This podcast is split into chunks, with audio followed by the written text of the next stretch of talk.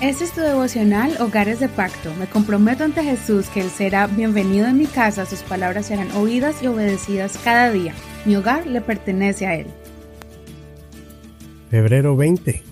Él se compadece de tus lágrimas. Lucas 7. Aconteció que, poco después, Él fue a la ciudad que se llama Naín.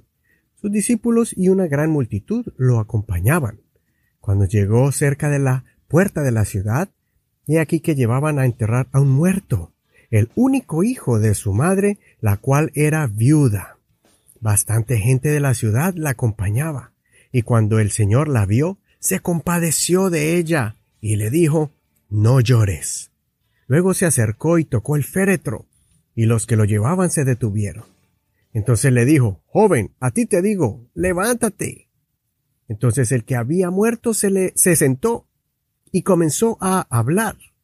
Y Jesús lo entregó a su madre. El temor se apoderó de todos y glorificaban a Dios diciendo, un gran profeta se ha levantado entre nosotros, Dios ha visitado a su pueblo. Y esto que se decía de él se difundió por toda Judea y por toda la tierra de alrededor. Este acontecimiento del maravilloso milagro del Señor resucitando al hijo de la viuda de Naín se encuentra solamente en este Evangelio. Lucas hace un recuento detallado de este milagro.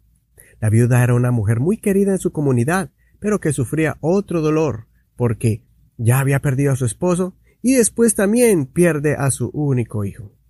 Jesús pasaba cerca de la procesión del cuerpo llevado para ser sepultado y se conmovió al ver llorar a esa mujer.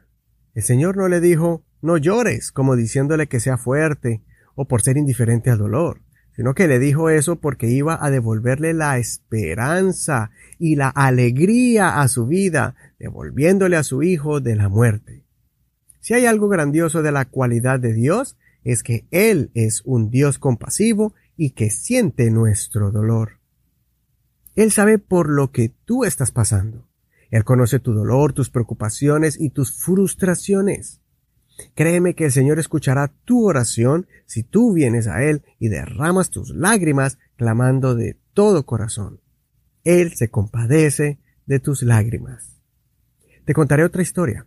Recuerdo una joven adolescente que tenía su alma herida porque personas malvadas abusaron de su inocencia y además tenía conflictos en su hogar.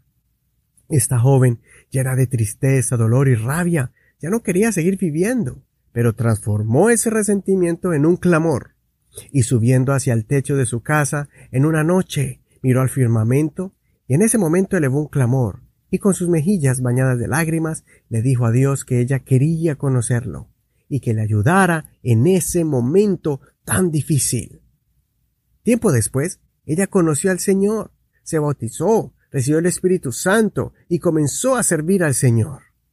Después se casó y tuvo hijos y en cada momento de crisis en su matrimonio o en la crianza de sus hijos, ella lloraba suplicando un milagro ante los pies del Señor, y el Señor ha restaurado su matrimonio y le ha dado sabiduría para criar a sus hijos. En cada etapa de tu vida, sea adolescente, joven o adulto, sea soltero o casado, en cualquier etapa vas a tener crisis. Por eso no tengas miedo o vergüenza de llorar delante de Dios pues Jesús dijo, Bienaventurados los que lloran, porque ellos serán consolados y ellos reirán. No olvides leer todo el capítulo completo y que el Señor en este día escuche tu oración y enjugue tus lágrimas. Recuerda que puedes escuchar este episodio y los anteriores en el podcast. Búscalo por internet como Hogares de Pacto Devocional si no, búscalo en cualquier plataforma de audio como en Google Podcast, Apple Podcast, Spotify, Stitcher, Spreaker y otros más.